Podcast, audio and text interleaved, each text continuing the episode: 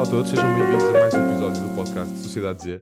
O meu convidado de hoje é o Eurodeputado Socialista, João Albuquerque, a qual agradeço por ter aceito o meu convite uh, para participar uh, aqui hoje. Um, eu gostava, gostava de lhe começar por perguntar um, como é que se sente uh, em ser dos eurodeputados mais jovens a representar Portugal no Parlamento Europeu. Bom, antes de mais, Pedro, muito obrigado pelo convite. É um enorme prazer estar aqui na Sociedade Z e, e louvar o trabalho que, que, tu fazes de trazer uh, convidados diferentes e novas vozes a participarem no, no, podcast. É sempre importante termos espaço para podermos uh, afirmar as nossas ideias e acho que é uma excelente, uma excelente iniciativa. Um, eu, eu acho que, enfim, a idade, claro que faz, claro que faz muita diferença. Uh, as perspectivas são diferentes, as visões são diferentes a, a, forma de encarar a própria atividade parlamentar é, é, diferente. Não é, não é determinante, não é tudo, obviamente, mas uh, eu acho que é um fator muito positivo que uh, haja uh, essa abertura. Eu posso dizer que, por exemplo, neste, neste mandato que iniciou em 2019, houve uma grande renovação do Parlamento, que já não existia há muitos anos. Uh, o número de novos deputados a entrar foi muito significativo, deputados e deputadas, obviamente, a entrar foi muito significativo.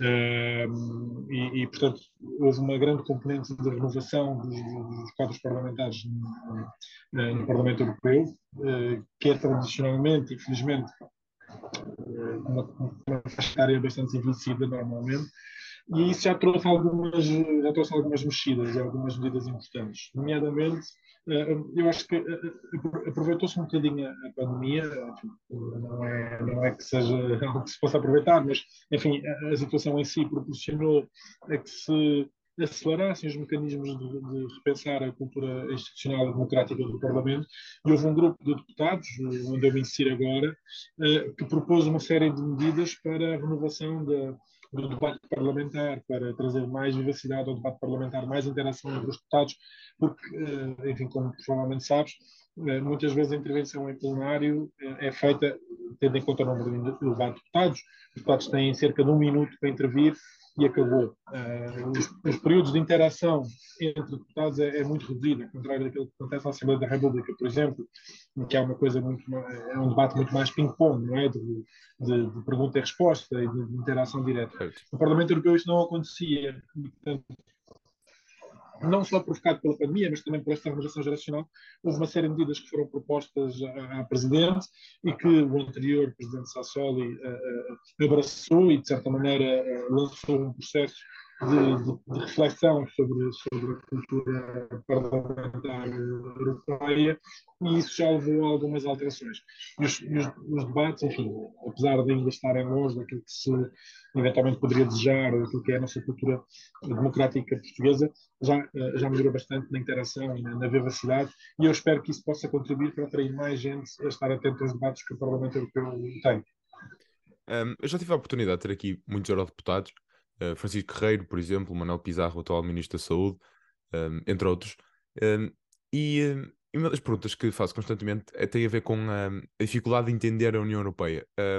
isto, eu, eu estudei a União Europeia, no meu secundário fiz a disciplina de Geografia e Economia, que ambas estudam a União Europeia.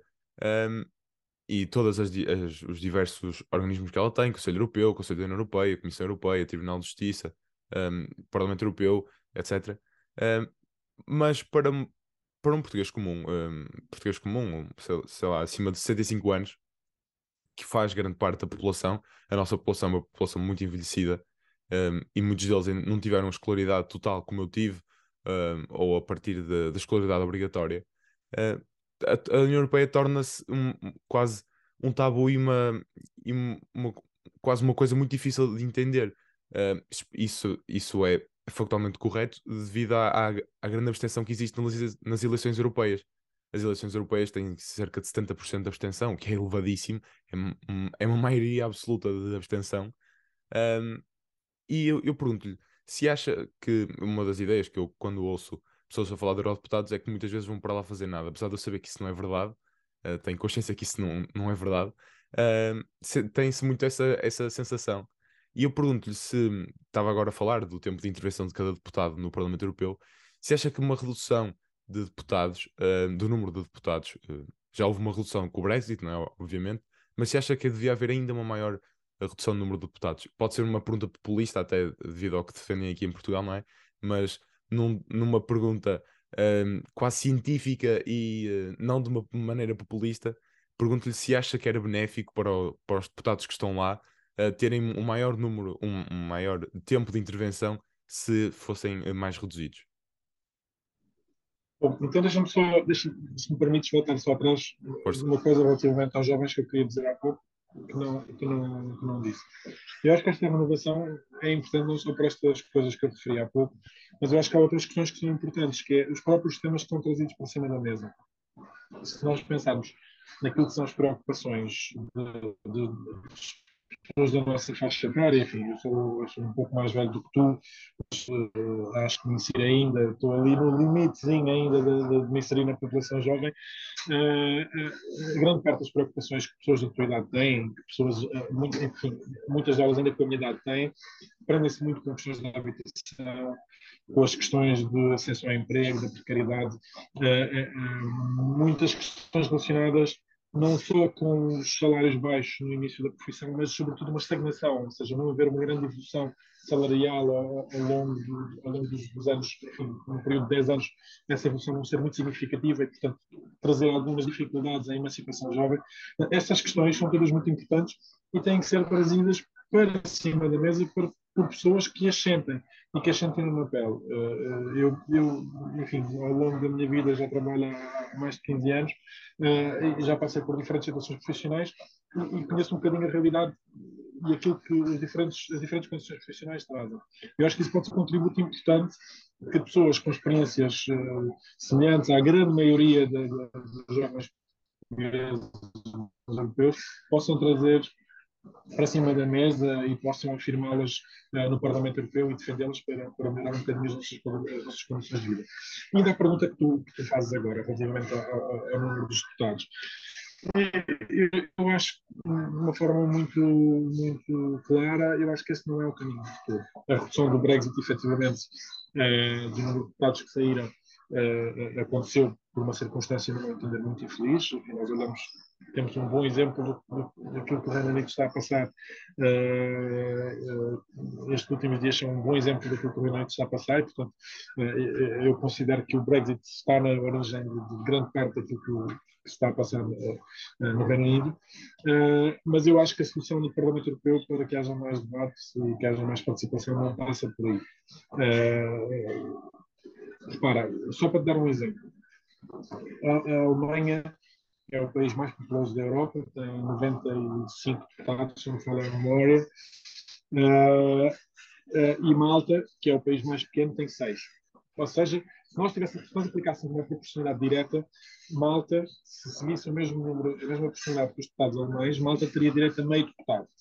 Portanto, obviamente, há aqui um mecanismo de compensação para garantir que os países mais pequenos, como Malta, Luxemburgo, Chipre, etc., eh, não saiam prejudicados por causa da sua dimensão. São o Estado, como, como tal, têm direito a um número mínimo de deputados, que é seis. Uh, diminuir o número de deputados, aquilo que faria era agravar ainda mais esta subrepresentação dos países mais populosos, porque é aquilo que acontece claramente com a Alemanha, por exemplo, é que tem, apesar de ser o país com o maior número de deputados, ainda assim está subrepresentado. Portanto, isto seria, aconteceria, obviamente, depois, consequentemente, para outros países, e Portugal seria, seria uh, obviamente, afetado por esta, por esta redução. Portanto, eu acho que o problema, o cerne da questão não está no número de deputados, nem é isso que eu acho que uh, uh, uh, interfere com a maior ou menor participação e atenção que os, que os jovens ou que as pessoas em geral dão à União Europeia. Eu acho que há, as últimas eleições, por acaso, foram, tiveram bons indicadores, porque apesar de, de, da percentagem não ter, não ter aumentado, o número absoluto de votantes aumentou, houve uma atualização dos cadernos e, portanto, em percentagem não aumentámos a, a, percentagem de votação, mas em número de votantes absolutos, sim. E, portanto, isso é um sinal muito significativo, porque houve uma tendência de inversão em quase todos os países europeus. Portanto, quase todos os países europeus tiveram mais pessoas a votar nas últimas eleições europeias do que tinham tido nas anteriores. E eu acho que as pessoas começam a, a, a perceber-se que a União tem uma, um, papel muito significativo. A pandemia foi um exemplo muito claro onde isso aconteceu, em que as pessoas perceberam que uma resposta conjunta uh, dos países, enquanto União, trouxe, trouxe, trazem muitas vantagens para a sua vida diária, porque não teríamos tido a resposta que tivemos à pandemia se não fosse a, a, a resposta concentrada na Comissão, com, com, com, o acordo dos países todos, na aquisição das vacinas, na resposta nos mecanismos de resposta sanitários, etc. Uh, mas, por outro lado, acho que temos outras questões que o caso da guerra agora vai reforçar essa necessidade de que a União tenha uma intervenção mais, mais presente. E acho que as pessoas começam, de certa maneira, a perceber isto. Uh, obviamente que há muito por fazer e há, há, um caminho muito longo ainda para percorrer de aprofundamento do próprio processo constitucional da União, mas não, não estou tão negativo quanto, quanto, quanto tu em relação à, à perspectiva das pessoas não acharem que a União é importante. Obviamente que, infelizmente, acaba, em muitos casos, por ser um bode expiatório. Nós vemos muito bem aquilo que acontece em países como a Hungria e a Polónia, por exemplo, que sistematicamente uh, bloqueiam decisões no Conselho por causa de interesses nacionais, muitas das vezes relacionadas com uh, a obtenção de fundos, etc., uh, e que acabam por, por condicionar o avanço da União como um bloco, uh, e que depois acabam por responsabilizar Bruxelas como se fosse Bruxelas a, a culpada de, de, das decisões que eles próprios tomam no, no Conselho. Agora, se me perguntares, é necessário simplificar o processo? Diria que sim. É necessário simplificar o conhecimento que as pessoas têm, o acesso à informação. Diria que sim. Acho que é fundamental que as pessoas possam uh, uh, ter acesso, desde muito novas, uh, à educação sobre o que é, que é a cidadania europeia, sobre o que é, que é o funcionamento do processo europeu, enfim, o que é que é o Conselho Europeu, o que é, que é o Conselho da União, o que é que é o Conselho da Europa, como essas três coisas são diferentes, totalmente distintas entre si, enfim, todas essas coisas são, são, são pequenos passos que acho que podem ser dados, que ajudariam muito a que houvesse uma maior participação no interesse de das pessoas, sem que para isso seja preciso reduzir o número de deputados. Eu acho que isso afetaria a, a própria representação das pessoas no, no, Parlamento Europeu. Uh, também, também tive aqui o, o Tiago Matos Gomes, que foi presidente do Volt de Portugal e agora está a fundar o Partido Democrata Europeu. Um, e uh, também com esta renovação da presidência do Volt, também tive aqui os dois uh, co-presidentes. Uh, mas ambos estes dois partidos têm uma coisa em comum, que são eurofederalistas, defendem a União Europeia um, não totalmente à género dos Estados Unidos, mas com um governo federal e depois dividido em vários estados, um, com um governador, por, por assim dizer. Sim, muito simplificado é isto. Um, em, no, durante, no resto dos países da União Europeia, uh, não tenho bem a noção como é que é a nível de expressão eleitoral uh, de, dos representantes do Volt Europa na, nos, nos, nos Estados-membros. Um, tem um deputado. Tem um sim, deputado tem um, eu, sei, eu sei que tem um eurodeputado, sei que tem um, um eurodeputado eleito, é o, o Damien Bondeslager, eh, que é eleito pela Alemanha, mas a nível nacional não tenho bem ideia qual é a votação expressiva do, dos votos eh, espalhados pela, pelos países da União Europeia. Um, pelo menos aqui em Portugal, o voto ficou muito aquém das expectativas, uh, extremamente aquém, aliás, devo dizer. Um, não pode ser muito bem explícito da parte de, de Portugal não ser um, um Estado eurofederalista, porque Portugal, a introdução de partidos na Assembleia da República, um, com exceção de, de, em 2019, que entraram dois, um, é muito difícil, devido à, à, forma como, é, como, como são eleitos os, o número de os deputados. mas acha que, pondo de, pondo de lado esta vista da dificuldade que é de introduzir um partido novo na Assembleia da República, acha que existe pelo menos um futuro de um eurofederalismo a partir de Portugal? Ou com, com, uh, com a sanção portuguesa? Uh, essa é uma pergunta interessante. Eu acho que é uma pergunta uh, particularmente interessante no momento em que nós vivemos. Eu sou um federalista. Uh, sempre, sempre achei que o caminho para a Europa era de maior aprofundamento e não de menor. Uh, portanto, acho, acho, que esse, acho que esse será o caminho. Mas eu acho que nós também temos que ser realistas e pragmáticos.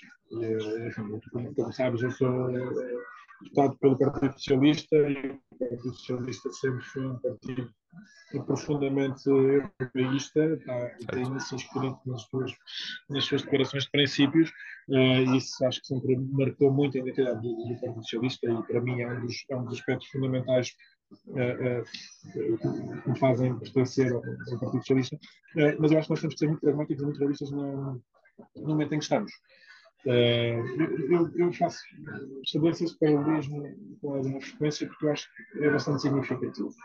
Eu acho que se nós perguntarmos à maioria das pessoas uh, uh, o que é que acham, eu, eu, agora já começo a ter algumas dúvidas se esta pergunta ainda, teria, ainda seria respondida de forma positiva pela maioria das pessoas, mas quero acreditar que sim.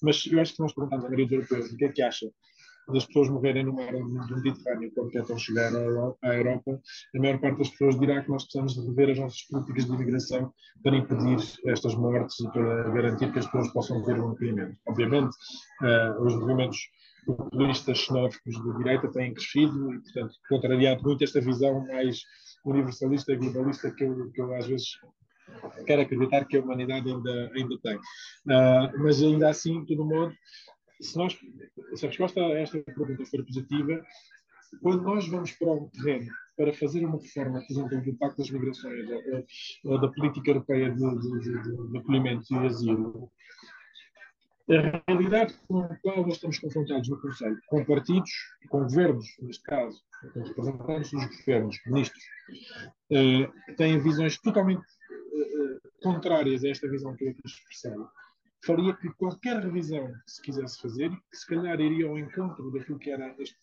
a vontade expressa da maioria dos europeus, levaria a que este pacto fosse revisto em baixa, ou seja, piorado, ao contrário E eu acho que isto uh, poderia acontecer precisamente se nós fôssemos neste momento, por exemplo, mexer nos tratados uh, europeus e avançássemos numa tentativa ambiciosa de renovação de, de forma do projeto europeu. Porquê? Nós vimos aquilo que aconteceu em Itália e na Suécia, imagino que já falemos, já, já iremos falar sobre isso com mais detalhe, não é só na, não é só na Suécia e na Itália, mas, mas temos o caso da Polónia e da Hungria, que são, e tivemos o caso do Reino Unido, obviamente, que foi o caso mais extremo, que conduziu efetivamente à, à, primeira saída de um, de um Estado-membro. Uh, uh, aquilo que nós assistimos é que esses governos procuram, uh, através da participação interna do processo europeu, não só enfraquecê-lo, como criar fissuras e rupturas dentro do próprio projeto. E, portanto, de uma forma muito pragmática, eu sei que qualquer mexida neste momento nos tratados pudesse levar e pudesse conduzir a que uh, as reformas que daí saíssem fossem piores do que aquilo que é o quadro institucional que nós já temos. Eu acho que nós, neste momento, temos, temos muito mais condições para conseguirmos fazer um aprofundamento do processo europeu através dos mecanismos existentes do Tratado de Lisboa, explorar aquilo que ainda não foi explorado no Tratado de Lisboa, do que uh, envolvermos numa reforma dos tratados que eu acho que tem muito pouco capacidade de sucesso. E digo mais, se nós olharmos para aquilo que são as emissões dos compromissos da própria União, em termos de política de alargamento, é, é, é muito difícil nós pensarmos nesse aprofundamento federalista sem termos a capacidade de, através do Tratado de Lisboa, fazermos as reformas necessárias ao acolhimento de novos países com os quais a União Europeia já se, já se comprometeu.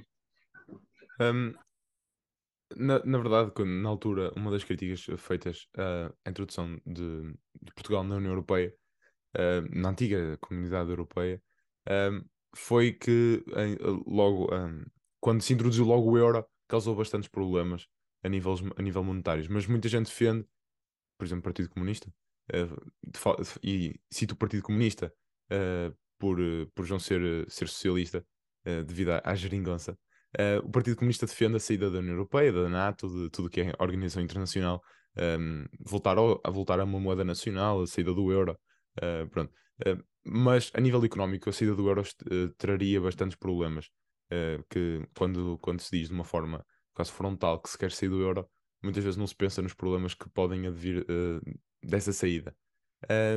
mas, mas relativamente às eleições que, que aconteceram em Itália, eu, francamente eu prefiro ter a direita a governar do que a esquerda, uh, mas não prefiro a extrema-direita a governar uh, do que a esquerda. do que a esquerda, o centro-esquerda, centro, do género PS. Também que é para não, também que é para não incutir no erro de dizer que seria bom ter um bloco de esquerda a governar. mas, mas passando à frente, um, as eleições, o governo italiano que agora, que agora vai tomar posse é a junção de, dos partidos todos de extrema-direita, da família política de Chega ou dos conservadores, um, ou dos conservadores da União Europeia, um, fazem parte do ID ou do SR, um, muitos destes partidos, o Fratelli d'Italia, uh, os parti o partido de Salvini, por exemplo, um, ambos, ambos estão em partidos diferentes, mas quase que defendem a mesma coisa, que é o fim da União Europeia, a saída, desses, a saída dos países que pertencem a esse grupo europeu da, da União Europeia. Um, e viu-se agora também a, a, subida da direita na Suécia, coisa que já não acontecia há muitos anos, uh, sempre com os sociais-democratas uh, do termo europeu e não do termo português, um, a governar sempre, sempre a Suécia. Uh, eu, eu pergunto-lhe se acha que esta viragem, um, esta, esta viragem muito à direita de Itália, um, quais são os, fatores, os possíveis fatores? E também faço-lhe uma segunda pergunta relativamente a Portugal e Espanha. Uh, o Chega ficou em terceiro lugar nas, uh, nestas últimas eleições legislativas e em Espanha o Vox está em segundo lugar, que ultrapassou pela primeira vez o Partido Popular, que é o equivalente ao PSD aqui em Portugal. Um, sendo que a extrema-direita está tão elevada, está tão elevada nas sondagens e na própria Assembleia da República, uh, na Península Ibérica, um, se acha que pode também haver uma viragem em 2026 um, para a extrema-direita, tanto aqui em Portugal e também do que aconteceu aí em, em Itália. Hum, eu, eu, eu, confesso que sobre essas coisas é muito difícil fazer afirmações definitivas, porque daqui até 2026 muita coisa pode acontecer um, e os eleitores é que, terão, é que serão soberanos nessa, nessa decisão. Um, mas confesso que estou preocupado, estou bastante preocupado. Uh, preocupado com aquilo que vejo em Itália, com aquilo que vejo na Suécia, mas também com aquilo que vejo em Portugal. Começando pelos casos da, da Suécia e da Itália, e, centrando isto um bocadinho até na, aquilo que é o acordo que havia de cavalheiros, digamos assim, a, a nível europeu. Desde o início deste mandato, em 2019, em que a extrema-direita já tinha registrado uma, uma, subida bastante significativa, conquistado bastantes lugares no, no Parlamento, eh, que houve aquilo que se chamou o estabelecimento de um cordão sanitário entre uh, as três principais famílias políticas, portanto, não, não, só, mas na verdade também inclui os verdes e a, e a da left, mas, mas o acordo principal que controlava a maioria da casa era entre o SND, o PPE e os liberais do Renew, para garantir que não havia atribuição de dossiês uh, aos portanto, contratos principais a membros do ID, uh, que não há atribuição de presenças da Comissão, de delegações, etc., a membros do ID, uh, eh, e, portanto, este acordo estava, estava mais ou menos estabelecido. E era muito importante ter esta concordância dos três principais partidos, porque são eles que, na verdade, acabam por dominar também o, o próprio Conselho Europeu. Uh, e isto é uma importância muito, muito significativa. O que aconteceu primeiro na Suécia e agora na Itália é o fim deste, deste sanitário. Uh, e ter o, o, líder do Partido, do Partido Europeu, Manfred Weber, a fazer declarações como as que fez de apoio uh, ao Partido Sueco, que governa com o apoio da, da extrema-direita sueca. Nós não nos podemos esquecer que, na verdade, uh, o, o, Partido Social Democrata sueco ganhou as eleições Sim. e até subiu. Até teve uma subida na, na, na percentagem de voto relativamente às eleições anteriores. Uh, uh, infelizmente, essa subida aconteceu muito à custa dos seus parceiros de coligação anteriores e, portanto, acabou por esvaziar, enfim, um bocadinho à semelhança daquilo que aconteceu em Portugal, esvaziou o oxigênio dos partidos à sua esquerda mas não foi suficiente para depois conseguir eh, formar um governo. Mas quando nós temos o partido, o partido de extrema-direita sueco, não é um partido a brincar. É um partido que tem uma origem abertamente nazi. Uh, os seus fundadores eram abertamente neonazis e afirmavam-no sem qualquer pudor. Uh, o atual líder diz que essa transformação já foi feita e que houve uma viragem. Mas a verdade é que uh, as raízes deste, deste partido estão lá e não há uma negação do passado da identidade desse partido, que continua lá com, através das políticas que, que, defendem, e portanto ter o PPE a abraçar o governo com o apoio de um partido com esta natureza faz-me muita, muita confusão. E mesmo em Itália, ter uh, o partido da Força Itália a dar as mãos uh, e a, a, andar de mão dadas com uh, Fratelli d'Italia e com a Lega uh, para formarem governo, que o único objetivo de conseguirem atingir o poder, é uma inversão total daquilo que era o acordo europeu que existia nos principais partidos europeus. E porquê é que isto me preocupa também em relação a Portugal? Porque, uh, sobretudo, no momento em que Luís Montenegro novo líder do PSD, recém-eleito. Uh, ainda por cima, quando na campanha eleitoral uh, Jorge Moreira da Silva tinha dito de forma muito perentória e definitiva que, caso ganhasse, o PSD não faria qualquer tipo de acordo com o Chega. E Luís Montenegro se manteve sempre muito dúbio em relação a essa, a essa posição. Ver Luís Montenegro na Assembleia da República, primeiro instruir os seus deputados a, a, a, aprovarem um vice-presidente do Chega para a Assembleia da República, e depois a, a apelar ao presidente da Assembleia da República para que exerça a sua estrutura de influência para conseguir a eleição do deputado do Chega para a vice-presidência da Assembleia, é absolutamente arrepiante uh, num país com a história recente Portugal. Uh, eu acho que é inaceitável que partidos com uma cultura democrática como é o PSD, como era o Moderato na, na, na Suécia, ou até a Força Itália, enfim, é um partido um pouco diferente, generis, e foge um bocadinho esta, esta visão tradicional da cultura democrática, porque certo. o Berlusconi não é propriamente um democrata por, par excellence, não é? Uh, mas a verdade é que uh, ainda assim mantém-se dentro, sempre se manteve dentro do, espectro de cultura democrática. Uh, é muito preocupante ver esta, ver esta inversão, porque isto representa um, um voltar à, à política europeia de um conjunto de ideias, um conjunto de valores que a própria Constituição Europeia tinha vindo a expurgar. E eu acho que esta é, é, é, a, principal, é a principal mensagem. E aquilo que me causa ainda mais incómodo, pelo qual eu tenho mais, eu tenho mais dificuldade em compreender, é ver uma certa normalização. Estou muito ver na imprensa portuguesa, seja ela escrita ou na televisão ou na rádio, no dia a seguir às eleições italianas, ver quase uma normalização da senhora Meloni, como se o partido dela não fosse um partido de inspiração fascista, como se não fosse um partido que defende políticas uh, absolutamente xenófobas e racistas, como se fosse um partido igual a todos os outros do espectro político, quando nós sabemos perfeitamente que não é. E que defende e que tem ideias que são contrárias ao próprio espírito da, da, cultura democrática liberal como nós, como nós entendemos. E eu acho que nós queremos ter uma Europa forte, uma Europa que represente verdadeiramente uma ideia de união, de solidariedade, de, de unidos na, diversidade como é o norte da União Europeia. Estes partidos são totalmente contrários a esse espírito e, e custam muito que a direita, o centro-direita europeu esteja a ceder de uma forma uh, tão aberta uh, uh, a estes partidos com o único intuito de conseguirem chegar ao poder. Só fazer aqui um, um comentário, um, e, já passamos outra vez para a União Europeia. Uh, eu às vezes faço muitas vezes esta pergunta uh, a mim próprio, porque há coisas que eu, que eu não percebo, não sou um político, uh, também não tenho idade para ser. há coisas que simplesmente não entendo.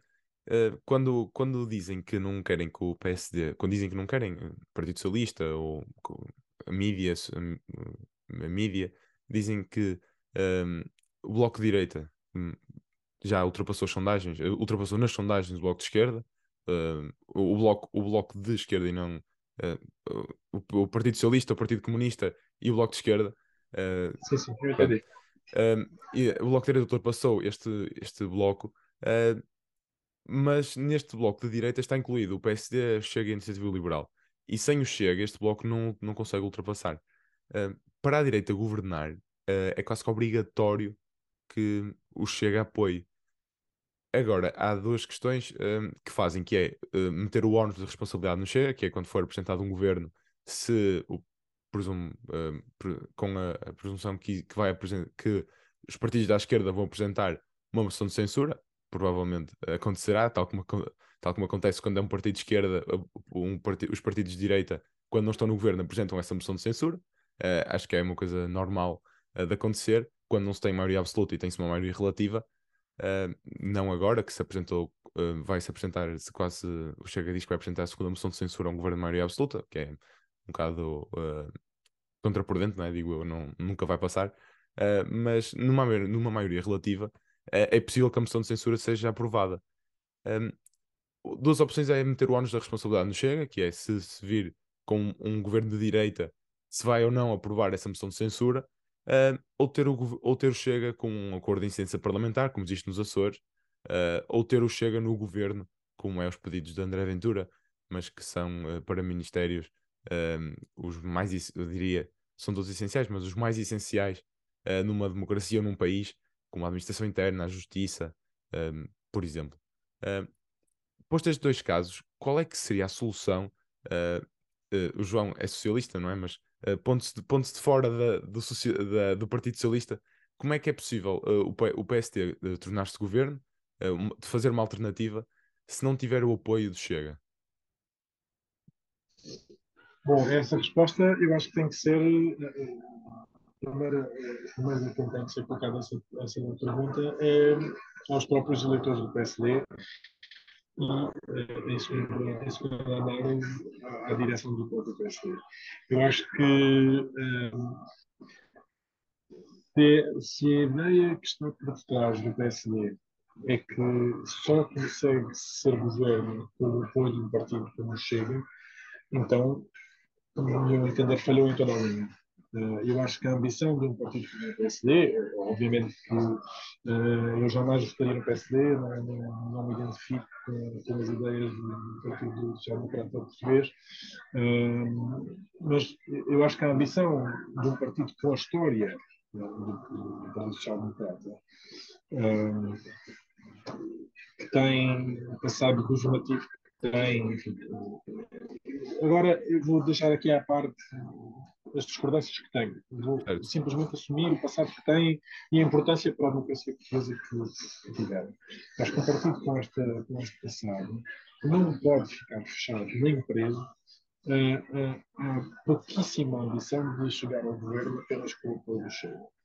O problema do PSD, no meu entender, enfim, não é, não é como cabe a mim dar lições de, de, política ao PSD, mas uh, eu acho que passa por uma incapacidade de assumir o papel de alternativa, de apresentar alternativas àquilo que é a governação do Partido Socialista nos últimos sete anos, que eu acho que, uh, como se viu, tem continuado a merecer a, a confiança dos portugueses pelos resultados que, que, que têm apresentado. Obviamente, uh, outras pessoas discordaram, mas os resultados é isto que dizem. e, portanto, tem que, tem que apresentar programa alternativo, isto é aquilo que eu faria, é apresentar um programa alternativo, explicar às pessoas qual é que é o seu programa alternativo, porque é que é melhor ganhar eleições. É tão simples quanto isto. Eu acho que a pergunta que os militantes do PSD têm que fazer, e os seus, os seus eleitores têm que fazer, e a direção do PSD tem que fazer, é uh, qual é o preço que estão dispostos a pagar para alcançarem o poder.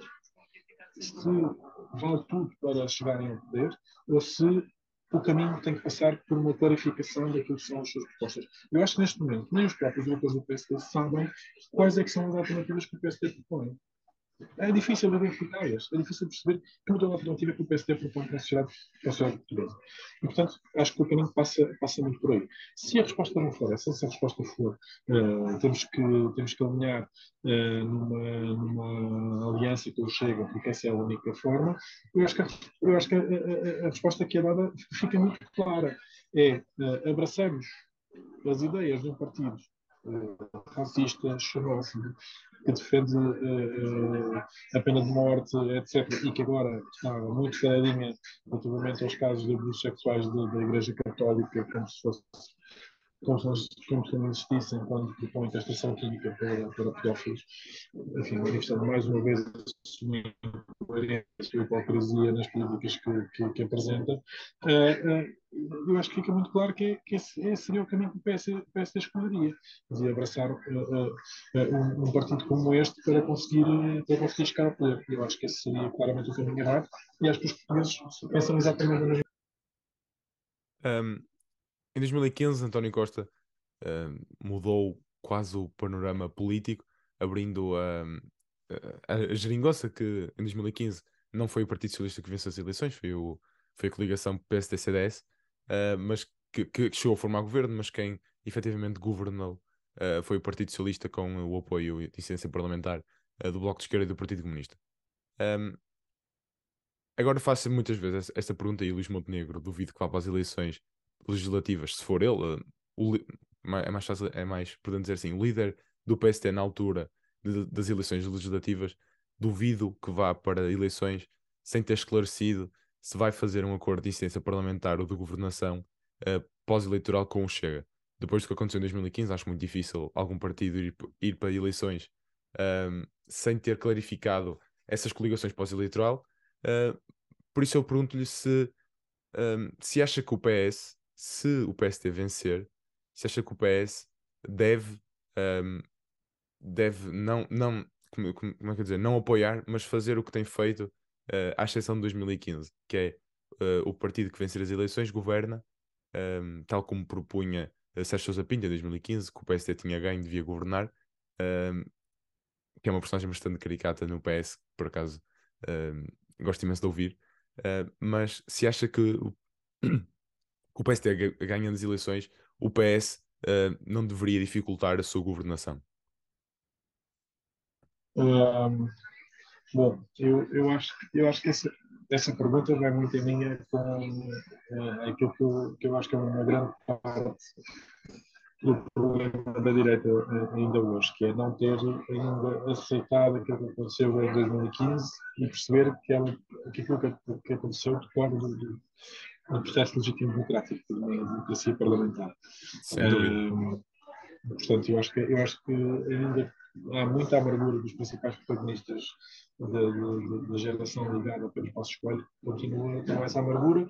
E talvez fosse a altura de deixarem essa amargura para trás para, para conseguirem uh, uh, pensar o país para a frente. Tendo dito isto, uh, eu acho que depende muito de qual é que é a configuração que saia das eleições de 2026. Uh, obviamente por princípio, o partido que ganha deverá uh, ter a iniciativa, e tem, como, como teve também em 2005, terá o direito de ter a iniciativa de formar, de formar governo, de garantir que consegue estabelecer uma maioria parlamentar para formar esse governo. No caso do Partido Socialista de 2026, se a pergunta é se acha que o PS novamente ter uma coligação com o Partido Comunista, eu tenho muitas dúvidas, tenho muita dificuldade em, em aceitar que o processo caminho novamente. Isto porque, eh, apesar de eu continuar a reconhecer o Partido Comunista Português no passado eh, político e democrático na construção eh, da nossa história política recente, eh, todo um legado antifascista uh, do grande combate e resistência à ditadura, uh, e, enfim, muito responsável envolvido por grande parte dos avanços das questões sociais que nós, de direitos sociais que nós fomos conquistando ao longo destas últimas décadas. Eu acho que a postura que o protagonista teve nesta, nesta, nesta matéria, nesta matéria relativamente à invasão da, da Ucrânia por parte da Rússia e à agressão bárbara que a Rússia está a fazer à Ucrânia, uh, muda completamente a forma como o Partido Comunista pode ser encarado enquanto parceiro de coligação, seja de coligação parlamentar, seja uh, de coligação para o governo. Eu acho que, uh, infelizmente, o Partido Comunista, com a postura que adotou, não só o Partido Comunista, mas muitos dos seus dirigentes nas redes sociais, pessoas por quem eu tinha imenso respeito, uh, inverteram por completo aquilo que eu acho que era um lado, sempre foi um lado humanista do Partido Comunista, e, no meu entender, tiveram uma postura para mim incompreensível na primeira análise e depois inaceitável. Uh, Colocando-se ao lado, enfim, sobre supostas premissas de defesa de uma paz que é inalcançável sem ações em concreto, uh, uh, assumiram quase o lado dos invasores e acho que isso é inaceitável. Uh, avançando agora para um tema mais europeísta, as eleições europeias com listas transnacionais é um tema que eu já tive aqui a oportunidade de conversar anteriormente. o Parlamento Europeu, acho recentemente ou nos, nos, nos meses anteriores, votou um, uma mudança na lei eleitoral que permite que a existência de leis uh, de, de, eleições com listas transnacionais, ou seja, continuava-se a poder votar uh, nos candidatos portugueses, mas também votaria-se uh, numa lista com candidatos de vários países para o Parlamento Europeu. isto foi votado, este foi vetado na Assembleia da República, em que os partidos recomendam ao governo que não aceite esta medida e que vote contra no Conselho Europeu, uh, que tem sido muitas vezes caracterizado pelos, por exemplo, pelo Volt uh, como anti-europeísta ou eurocético uh, por todos os partidos da Assembleia. Os únicos que votaram a favor, se não estou em erro, foi o LIVRE e o PAN. Os restantes votaram contra, incluindo o Partido Socialista. portanto, eu pergunto-lhe se acha esta medida de listas transnacionais o, o, porquê de ser tão. O porquê, o porquê da Assembleia da República ter vetado uh, esta medida? Bom, eu, uh, o próprio, a própria delegação socialista no Parlamento Europeu também votou contra as leis internacionais, apesar, até fugindo da orientação do, do, do próprio grupo. O Grupo Social, o Socialista Democrata no Parlamento Europeu tem uh, essa medida como uma das suas inserida no seu programa eleitoral e é uma das, das medidas que defende. Os deputados socialistas, com exceção da, da Margarida Marques, votaram. Uh, contra uh, esse, esse parágrafo referente às instituições. Que, é que eu, o que é que eu acho que foi a, a atitude certa e porque é que eu acho que as legislações nacionais não são uh, uma medida tão revolucionária e supostamente europeísta como aquilo que muitas vezes querem fazer Várias razões. Uh, a primeira razão é a questão da legitimidade, da, da legitimidade democrática. Eu acho que não cabe na cabeça de ninguém, olhando, por exemplo, para o caso dos Estados Unidos, não cabe na cabeça de ninguém dizer que se as pessoas uh, eleitas para o Senado fossem, uh, em vez de serem eleitas pelo Estado de Delaware, ou pelo Estado do Vermont, ou pelo Estado do Texas, fossem eleitos numa suposta lista transnacional, seriam mais representativas do Estado uh, mais representativas da americanidade, se quisermos transpor os termos que utilizamos para a Europa, uh, por causa disso. Eu acho que isso é uma, falta, uma falsa questão, a questão da legitimidade, que é, muito, é um dos argumentos que é utilizados, que é passam a criar mais espírito europeu, a humanidade mais europeísta, e a legitimidade forçada por serem, uh, por, por, serem abrangentes e transnacionais. Portanto, eu acho que esse argumento cai por terra, porque eu acho que nós, apesar da dimensão nacional que temos no quadro, no quadro do Parlamento Europeu, nós eleitos para representar todos os cidadãos europeus. Nós não somos ali só representar os cidadãos portugueses, somos deputados ao Parlamento Europeu e, como tal, temos a obrigação de representar todos os cidadãos europeus e não somos menos europeístas por causa disso. Essa é a primeira questão. Uh, a segunda questão é o próprio quadro institucional. Eu acho que é muitas, eh, esta medida, à semelhança de outras que se vão avançando, têm, uh, são um pouco por a carroça à frente dos bois. Porque é estar a introduzir componentes que supostamente encaixariam bem no sistema federal, num sistema que não é federal. Uh, a União não é uma federação, nós não somos os 27 Estados-membros não pertencem a um Estado federal e, portanto, esta ideia de que estamos a introduzir sistematicamente medidas paliativas quase que são federalistas, sem que o quadro institucional acompanhe, para mim é um processo completamente errado. E só prejudica até a própria, uh, uh, até a própria bondade das medidas, até a própria aplicação das medidas. Uh, é, Torna-se contraproducente nessa, nessa, própria, nessa própria aplicação.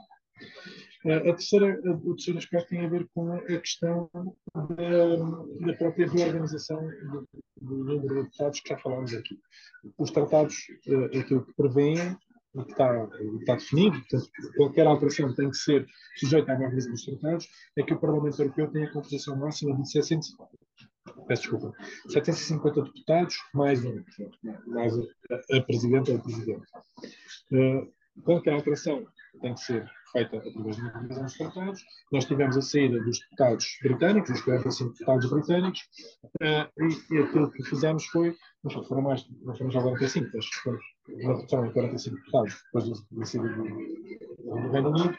Uh, portanto, qualquer reorganização que, que, seja feita agora, destes 45 lugares que estão em sobra, com a introdução destas listas transnacionais, nós estaríamos a ocupar 27 destes 45 que são aqueles que sobram ainda para o limite máximo de composição do Parlamento Europeu. Se nós pensarmos que estamos a ocupar esses, desses 45, 27 legislações nacionais, sobram os restantes para os alimentos que estão previstos. Só ou eventualmente a entrada da Ucrânia seriam insuficientes, seriam insuficientes para eh, não teriam lugares disponíveis para uh, uh, poderem ter o número de representantes no Parlamento Europeu correspondentes à sua capacidade, à sua população, à sua dimensão populacional. E, portanto, isto teria, obrigaria necessariamente a uma reformulação da própria composição do Parlamento. Ora, o que é que isto significaria? Países médios, como é o caso de. Para já, agravaria mais uma vez a diferença de representação. A Alemanha já fez saber de uma forma muito clara que, no caso da entrada de países, um país como a Ucrânia, com uma dimensão populacional muito significativa, eh, não aceitaria o limite dos 95 ou 96 deputados que tem, que tem atualmente. E, portanto, acabaria a proporcionalidade regressiva e criaria uma, uma representatividade total para fazer valer o seu peso uh, dentro do, do, do, do, Parlamento Europeu e parece-me um momento perfeitamente legítimo. Mas para países como Portugal, isso significaria quase uh, obrigatoriamente uma redução do número de deputados e, portanto, uma redução da capacidade que nós tínhamos de representação uh, no Parlamento Europeu da população portuguesa. Eu acho que isto era uma situação de uh, perda generalizada para todos e não acho que introduzisse nada de significativo na alteração do, do, do quadro institucional e no fundamento daquilo que é a percepção que as pessoas têm do quadro institucional da, da União. Mas, a esta, a, agregada a esta ideia da milícia transnacional, está a ideia dos Spitzenkandidaten. Foram nas eleições de 2019, portanto, é este candidato como cabeça de lista que os partidos, que as famílias europeias propõem. Eu acho que a gente se lembra que em 2019 foi Franz Timmermans e o Manfred Weber como cabeças de cartaz da família social-democrata e família popular, uh, uh, introduz esta dimensão de agregar desta lista internacional, ter este speaker candidate, este candidato principal, que depois seria obrigatoriamente o candidato à Comissão Europeia.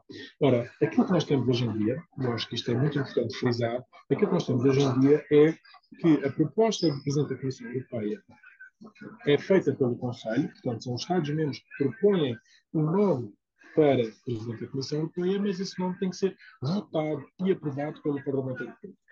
Quando se faz esta introdução do Spitzenkandidat, portanto, este candidato principal, aquilo que nós estamos a dizer é que passamos a ter uma eleição direta da Presidente da Comissão, do Presidente da Comissão, uh, uh, diretamente pelos cidadãos. Isto muda por completo a legitimidade do Presidente da Comissão, que neste momento insere-se num quadro do sistema inicialmente parlamentar, em que o Parlamento pode utilizar, em último, em último rácio, uma moção de censura para destituir a Comissão e, com isso, exercer o seu poder de controle, de influência sobre os destinos, de, sobre o rumo e os destinos de, de, que a Comissão pretende impor à, União. Na eleição direta do Presidente da Comissão, passamos a ter um sistema presidencialista.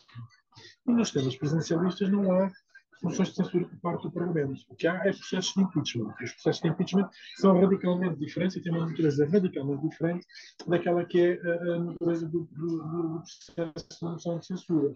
E, portanto, estamos a enfraquecer aquilo que eu acho que é a grande vitalidade ou a, a, a, principal tendência que eu vejo do reforço dos, dos papéis do, do Parlamento Europeu, que é mais dar-lhe atribuir mais poder, uh, uh, assumir que, como é o único órgão de direito eleito diretamente pelas pessoas, tem que ter um reforço das suas competências e dos seus, dos seus, dos seus poderes. E estamos com este processo, no meu entender, seria um processo. E, portanto, eu acho que uh, o chumbo desta, das leis internacionais eu acho que é quase certo no Conselho, não há uma maioria de Estados-membros favoráveis a esta, a esta medida, é o, é o caminho certo pelo menos no quadro institucional que nós temos agora. Eu acho que ele pode ser repensado se nós viermos de facto a evoluir para um outro modelo uh, uh, institucional na União Europeia. Uh, e pronto, termino assim as minhas perguntas. Mais uma vez agradeço ao João por ter aceito o meu convite para ter estado aqui no, no meu podcast. foi um gosto tu, poder conversar consigo. e para todos os, os ouvintes, para a semana estaremos de volta com mais um novo episódio. Obrigado a todos. Obrigado por